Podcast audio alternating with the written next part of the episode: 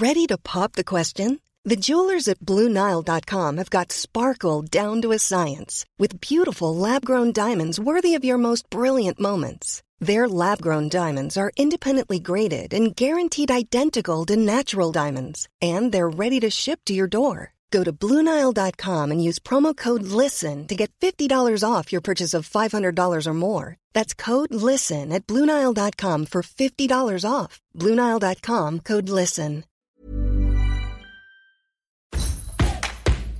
El podcast del Diario de los Deportistas es patrocinado por Tiendas Atléticos, Productos Deportivos. Síguenos en la página atléticos.com o en Facebook como Atléticos MX. Atléticos, lo mejor para el deporte.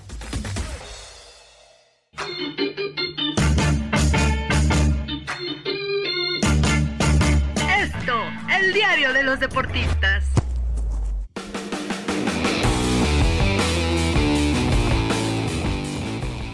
Hola, ¿qué tal amigos del Esto? ¿Cómo están? Qué gusto saludarlos, como siempre. Bienvenidos a este podcast del Diario de los Deportistas. Me acompaña Miguel Ángel Mújica para hablar de esto que nos apasiona, ¿no? El fútbol, en esta ocasión el fútbol mexicano y en específico los cuatro grandes, que yo no sé si, si los deberíamos de llamar así por el presente que viven, pero pues bueno, por todo lo que mueven, por todo lo que revolucionan en este fútbol mexicano, pues bueno, tenemos que hablar de América, de Chivas, de Cruz Azul y Pumas y del eh, presente negro que viven. Mi querido Muji, ¿cómo estás? Qué gusto saludarte. Mi querido Ángel, ¿cómo estamos? Todo muy bien, la verdad es que apasionándonos semana a semana con nuestra querida Liga MX. Eh, la realidad es que sí, Ángel, se nota complicado, ¿no? Tanto Pumas que generó mucho, mucho con la llegada de sus de sus refuerzos. Pumas ha dejado un poco menos que desear que el resto, ¿no? Eh, sigue invicto, no sabe ganar, empata mucho, pero ahí está. Y bueno, si vamos a, a crisis, yo creo que fácilmente América y Chivas llevan mano, ¿no? Desde luego, ¿no? Sobre todo pues por las expectativas que había en América ahí con el Tan Ortiz en su primer torneo completo ya vimos que como bombero, pues verdaderamente llegó y apagó el fuego y le dio aire al América, le dio posibilidad de meterse a la liguilla, le dio muchísimas cosas, pero por el momento no ha podido responder. Y mismo caso de Cadena, ¿no? Que ahora sí que encadenó buenos resultados con las Chivas y ahora no los encuentra. Pero a ver, yo creo que sí, por justicia de la tabla, tenemos que empezar con el que está más arriba, ¿no? Con los Pumas de la UNAM, que como tú bien dices, no ganan, pero tampoco pierden. Y yo creo que esa regularidad es el primer paso de un buen futuro para los Pumas, ¿no? Hay muchos equipos que cuya primera, eh, digamos, necesidad es evitar la derrota cuanto antes, tener e, esa regularidad que te permita seguir sumando, aunque sea de a poco, para que cuando llegue la parte final del torneo, pues bueno, tengas un colchoncito de puntos que con una buena racha te permita meterte ahí a la, a la liguilla y sobre todo pelear en la parte de arriba. Yo creo que los Pumas a mí me gustan, más allá de que no, no logran ganar, viendo sus partidos, a mí lo que me gusta de los Pumas es eh, la garra que le ponen, ¿no? Cada partido parece que se están jugando ese último lugar a un torneo, están tratando de buscar ese gol que les dé la victoria. Yo creo que eventualmente Pumas va a andar bastante bien. La semana pasada hablamos de Dani Alves, ¿no? De todo lo que podía ofrecer desde la banda pero bueno, Lidini muy consciente de las eh, virtudes de Dani Alves, posiciones que además no desconoce, como lo es eh, como interior, ahí dándole como que un poco más de tranquilidad al juego, lo pone más por el centro, lo cual también le ayuda al tema físico, le ayuda a no tener ese desgaste por la banda, y bueno, yo creo Dani va, va a andar bien, pero también habrá que ver cómo responden los otros refuerzos, ¿no? De momento ese tridente argentino entre Vineno, Del Prete y Salvio, pues bueno, todavía no se nota tan compenetrado como desearíamos para que Pumas dé los resultados. Entonces, a ver, con este panorama, ¿tú cómo ves a los Pumas? ¿Y qué le auguras si al final del torneo vamos a estar hablando evidentemente de un Pumas candidato al título o de plano estos empates se convertirán en derrotas en un futuro, tal vez canse esa monotonía, tal vez los equipos le agarren la vuelta, le den la vuelta al parado táctico de ahí de Lilini ¿qué sigue para ellos, no? Considerando que, bueno, que viene un, parón, porque, pues, bueno, enfrentarán a menos al Barcelona, ¿no? En un choque de titanes, por supuesto. ¿Qué te parecen los Pumas, Muji? No, el equipo de universidad tiene la, la fortaleza mental de su lado, ¿no? O sea, creo que la motivación simplemente de tener a un elemento como Dani Alves en su plantilla, pues ayuda bastante, ¿no? Vamos, no vas a jugar en cualquier momento con el jugador más ganador en la historia del fútbol, ¿no? Suena hasta, hasta curioso, pero así es. Entonces creo que la motivación está de su lado. Yo creo que esa garra que han mostrado es muchas veces gracias a esa motivación, porque Lilini, eh, no sé si lo consideremos como un gran entrenador, pero yo creo que sí, lo que sí es, es un gran motivador, ¿no? Tiene la, la mentalidad suficiente y las palabras como para decirle a un jugador, levántate y sigue, y sigue corriendo un esfuerzo más. Esas míticas frases que ya este, el pueblo auriazul ha tomado, ¿no? Sobre todo esa, ¿no? Un esfuerzo más. Este partido es de un esfuerzo más. Y adelante, y adelante, y adelante. Y eso es Pumas, ¿no? Gente con garra, gente con corazón, gente que, que se entrega en todo momento. Vimos, no sé, eh, se me viene a la mente Jerónimo Rodríguez, ¿no? Que a lo mejor no, no había tenido regularidad, que le trajeron a Adrián Aldrete para esa banda por la izquierda, que no le había podido ganar la titularidad al Chispa Velarde y en los últimos juegos se ha entregado por completo. Por ahí se entregó de más, ya se lesionó, pero metió un golazo, en fin ese tipo de muchachos son los que busca Lilini, ¿no? Hombres que dejen la garra, el corazón, el carácter. Incluso otra de las frases de Lilini, ¿no? Los Pumas están hechos de otra raza, ¿no? No son como cualquier, como cualquier otro equipo de la Liga MX. Yo creo que Pumas va a estar bien. Las características de su juego son muy verticales. Dependen mucho del medio campo, bien lo dices. Por ahí Dani Alves se ha visto envuelto junto a Igor Meritao y junto a Leonel López y han hecho un tridente que me gusta bastante. No había o Pumas no tenía un jugador como Dani Alves. Deja tú por la lateral derecha, sino por dentro, ¿no? A lo mejor la partida de Fabio Álvarez, que vamos a decirlo, Fabio Álvarez y Dani Alves no tienen nada que ver, ¿no? Fabio Álvarez por ahí eh, es más un enganche, un hombre que parte por atrás del delantero y listo para armar juego, pero Dani pues no, no se queda atrás con ese fantástico toque, ¿no? O sea, no quiero que me vayan a tildar de a loco que, que como voy a decir que Dani Alves es un armador de juego, pero tiene características importantes como un gran toque de pelota y un buen disparo lejano. La visión tampoco le, le cuesta, o sea, no por nada jugó donde jugó, ¿no? De los mejores clubes del mundo. Y por ahí, sin demeritar mucho lo hecho por Fabio, que al final de cuentas terminó siendo como una promesa que jamás dio el estirón, Dani Alves le va a traer a Pumas no nada más ese merchandising y, vender playeras y etcétera, etcétera. También le va a aportar algo en el terreno de juego y muestra el compromiso, ¿no? Dos partidos, dos juegos completos. Dani, yo creo que nada más es cosa que el equipo se adapte, que cierren filas y estos Pumas para mí, no quiero decir candidatos, candidatos netos al título, pero sí deben de estar al menos entre los cuatro primeros, mi querido Ángel. No, sí, desde luego. Obviamente siempre hay cuatro que siempre se escapan, pero bueno, yo creo Pumas sin lugar a dudas tiene con qué estar ahí. Yo creo que en cuanto Pumas regrese de ahí, de ese partido contra el Barça en el Joan Gamper y se enfoque plenamente en la liga, yo creo que Pumas va a andar bien. Ahora también hay que hay que entender todos estos días que han vivido los universitarios. Eh, ha sido un inicio de torneo sumamente revolucionado porque no se han logrado centrar en la cancha, ¿no? Es noticia tras noticia, de repente las contrataciones, de repente Dani Alves, ahora viene un viaje a Barcelona. Vamos, es complicado centrarse en eso. Yo también estoy seguro que Didini lo que desea es regresar, ponerse a trabajar y poco a poco yo creo que Pumas va a dar esos resultados. Siempre que tenga esta actitud, yo creo que lo futbolístico va a permear y ahí, pues bueno, Universidad va a poder eh, pues competir por ese título, que es lo que desean, y es lo que la declaración de intenciones con esos refuerzos eh, que trajeron, pues indica. Pero a ver, vámonos con Cruz Azul, también este equipo está empezando un proyecto de la mano ahí de Diego Aguirre, ya los tiempos de Reynoso se fueron, ahora es un nuevo técnico, es el técnico uruguayo que me parece que poco a poco ha ido eh, tratando de armar un equipo, un equipo que también hay que decirlo, ha tenido bajas, que fue Santos Jiménez, y hay muchísima incertidumbre por lo que pueda pasar, ¿no? Con los refuerzos, ya se habla mucho de Funes Mori, ¿no? El atacante, no su hermano, el defensa, que ayudaría ahí a una saga que tuvo la baja de Pablo Aguilar y que recién hasta esta jornada, la última, ya saben, ustedes pueden escuchar en otro momento este podcast, nosotros estamos hablando después de este triunfo contra Necaxa, donde, pues bueno, Escobar se vio bien ahí en la central, ¿no? El paraguayo sabemos que ese es su fuerte, aunque desde un principio fue utilizado como lateral derecho, pero él no desconoce la posición de central, de hecho él, a él le gusta jugar ahí y yo creo que le dio mucha solidez a Cruz Azul y Cruz Azul en la medida que encuentre esa opción, en que los refuerzos se adapten. Ahí vimos a Rotondi por la lateral. Vamos, en la medida en la que los refuerzos se adapten, en la medida en la que sus delanteros comiencen a hacer goles, yo sé que parece un lugar común que los delanteros están para eso, pero no siempre cumplen con esa premisa. Yo creo que Cruz Azul también podrá andar bien. No sé si candidato para el título, pero bueno, yo creo que la calidad del plantel le da, ¿no? Ahí con Charlie Rodríguez, ¿no? Un jugador excepcional que está tratando de recuperar su mejor versión, porque sabemos que el mejor Charlie puede ser hasta titular en la selección y en Qatar. Así que, ¿qué opinión te merece la poderosísima máquina cementera, mi querido Muji?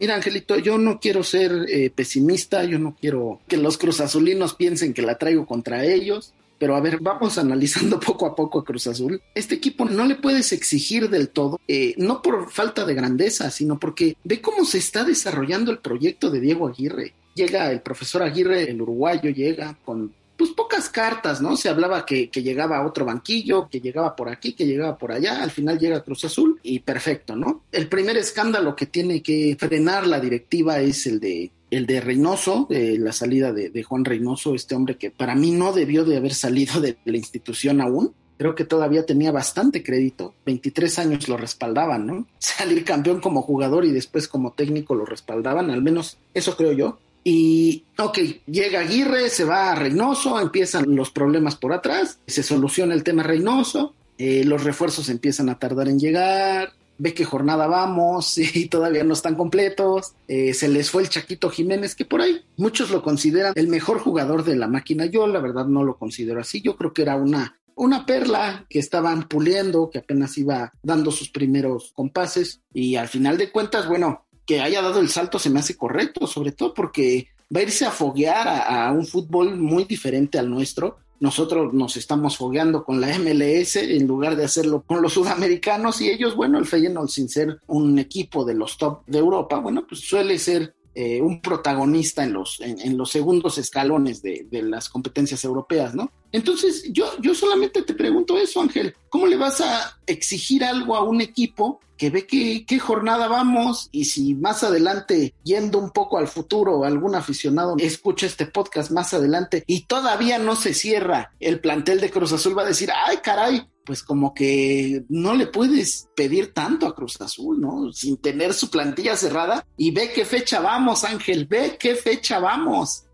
No, sí, a ver, desde luego, yo creo que esto que estamos viendo en Cruz Azul parecía que ya se había terminado, ¿no? Esos vicios de tener los refuerzos ya muy entrado el campeonato. Y yo también coincido contigo, yo creo que eh, Diego Aguirre ha hecho lo que puede en este arranque de torneo y aún así, pues bueno, es un equipo eh, muy irregular, ¿no? De repente gana, de repente empata, de repente pierde, no tiene todavía esa habilidad, pero a ver, yo creo que el aficionado de Cruz Azul y la directiva deben de ser conscientes precisamente de eso, que es un eh, proyecto que comienza y lejos de lo de Reynoso, a ver, yo creo que el aficionado de Cruz Azul entiende y sabe perfectamente que muchos eh, de esos procesos no funcionan a la primera. Yo sé que lo de Gémez no funcionó, pero a ver, el técnico español pues poco a poco fue ahí armando a su equipo, lo mismo le pasó a Siboldi y el raro caso de Reynoso, ¿no? Que hay que recordar que después de un eh, arranque donde no encontraba, literal, no encontraba encontraba los resultados, todo el mundo lo quería correr en la tercera jornada, pues bueno, de repente encontró una gran racha y a final de cuentas logró descifrar esa clave para tener un equipo campeón.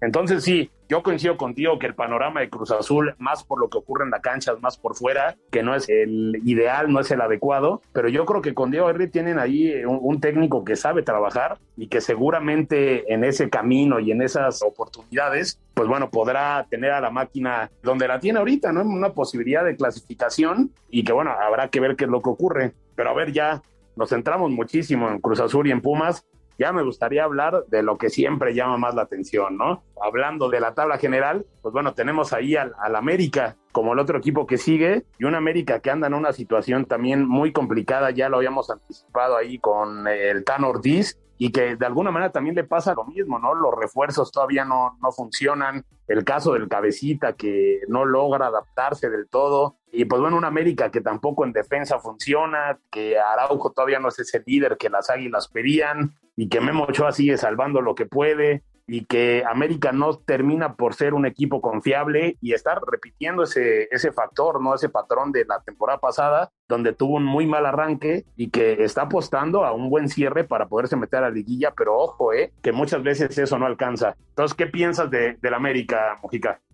Pienso algo muy sencillo. Eh, Fernando Ortiz no sabe en qué silla está sentado. Se le nota tranquilo, se le nota hasta cotorreando. Sí, sale tristón cuando pierde el equipo. Pero Ángel tiene prácticamente desde mayo con dos victorias y nadie le dice nada. Y todo el americanismo en redes sociales pide su cabeza y en la directiva no pasa nada.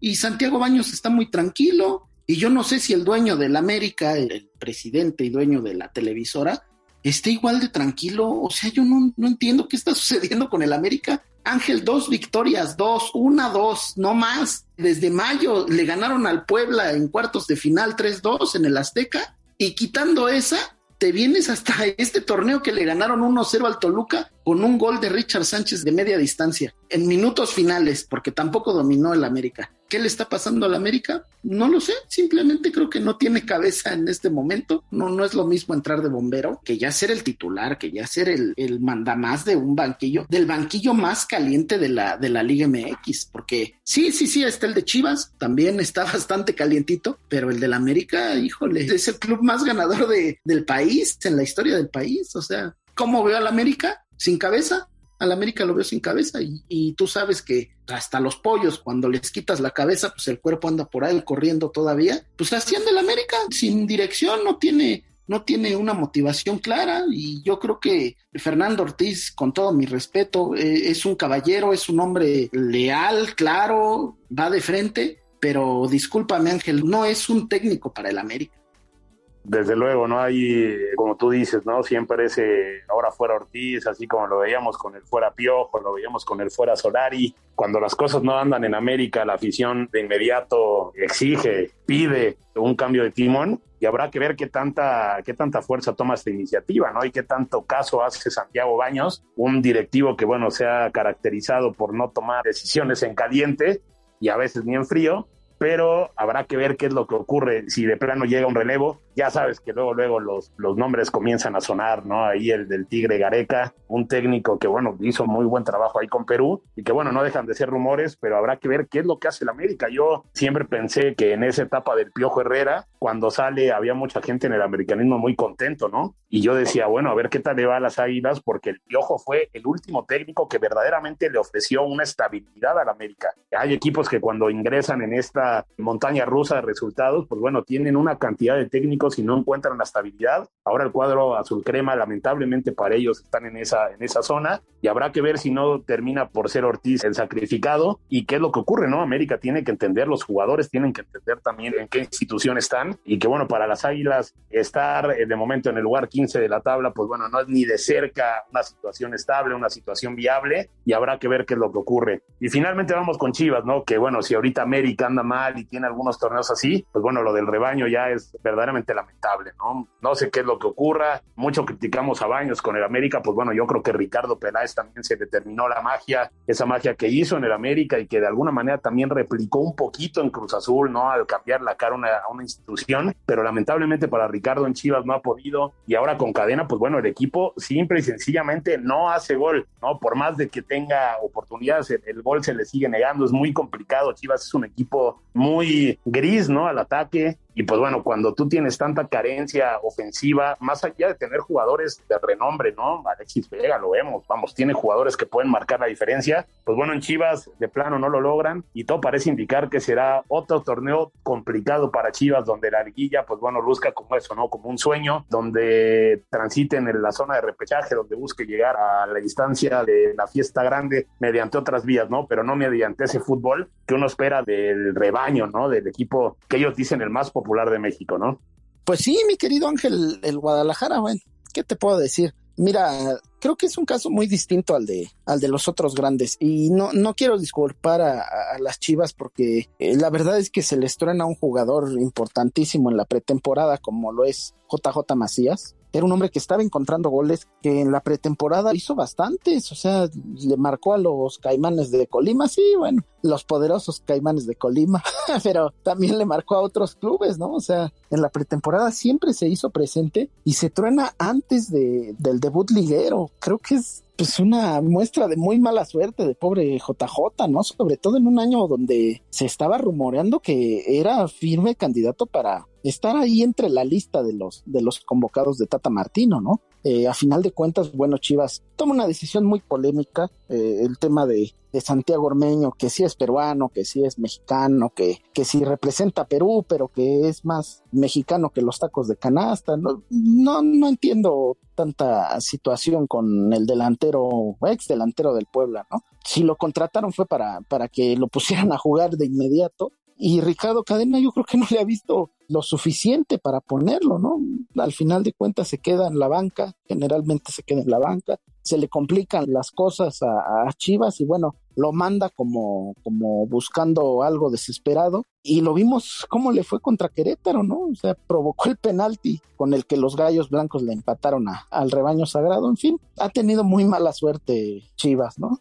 Ve también el juego contra Pachuca, Ángel. Tuvo todo para ganar, estuvo ahí pegado, duro y duro contra la portería de Oscar Ustari. Llega el penalti y Alexis Vega lo falla. En fin, falta de capacidad, no lo sé, pero el rebaño está, está muy mal y, siento que eh, no todo es culpa de Ricardo Cadena. Yo creo que el entrenador sabe, sabe, lleva ese ADN chiva en la sangre y yo le seguiría dando un poco más de respaldo. Esperemos que en algún momento agarre, agarre compostura, ¿no? Pero quien sí debería ya de estar, pues mínimo pensando su continuidad es Ricardo Peláez, ¿no? Porque no, no ha agarrado un tema muy concreto, ha traído refuerzos que no han pesado, eh, sus decisiones no han sido las mejores, eh, muchas polémicas, el inicio de la temporada con el tema eh, Eduardo López, en fin, son muchas situaciones que Ricardo Peláez, yo creo que para sanarse él mismo, para liberarse un poco de todo esto, pues sí debería de, de, no sé si dar el paso al costado, pero al menos sí considerar el hecho de que pues no ha sido lo que se esperaba de él, como lo hizo en América, sí,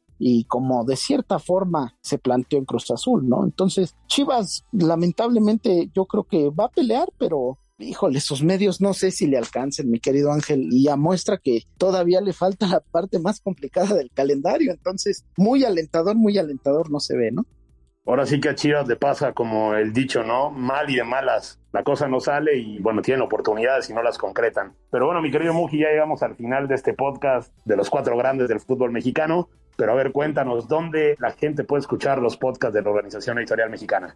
Pues mira, hay muchos lugares donde nos pueden, nos pueden escuchar, descargar el podcast, platicar con nosotros. Spotify, Deezer, Google Podcast, Apple Podcast, Acas, Amazon Music, en fin, nos pueden escuchar en casi todas las plataformas que hay. Nos pueden escribir en podcast.com.mx, díganos todos sus comentarios. Por supuesto, por supuesto, ahí hay podcast de economía, de todo.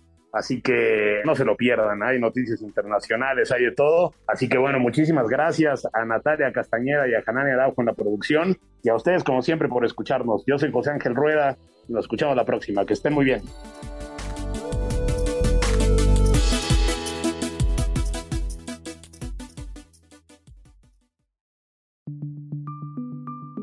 Esta es una producción de la Organización Editorial Mexicana.